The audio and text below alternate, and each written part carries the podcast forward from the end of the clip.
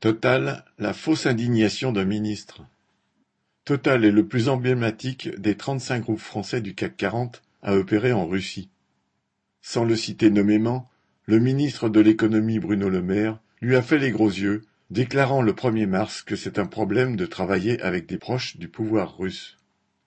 Le partenaire de Total pour le gaz en Russie, Novatek, est contrôlé par un oligarque dont la fortune est estimée à plus de 20 milliards de dollars Gennady Timchenko, proche et même paraît-il confident de Poutine. Officiellement, des sanctions avaient déjà été prises contre les oligarques russes après l'annexion de la Crimée par la Russie en 2014, mais depuis lors, contrairement à ses concurrents, Total a renforcé ses investissements en Russie au point d'en tirer aujourd'hui 17% de sa production de gaz et de pétrole avec des réserves prometteuses.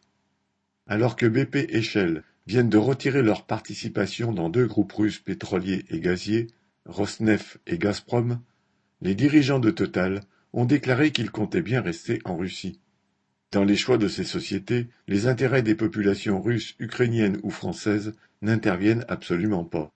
Les bénéfices accumulés par Total ont été réalisés en grande partie sous la protection de dictatures à travers le monde, en premier lieu en Afrique et notamment au Gabon et au Congo, mais aussi en Arabie saoudite, considéré comme un partenaire privilégié, en Birmanie où Total est resté durant trente ans, ou encore au Kazakhstan, où l'armée russe a réprimé la population il y a deux mois, sans que Bruno Le Maire y voie un problème.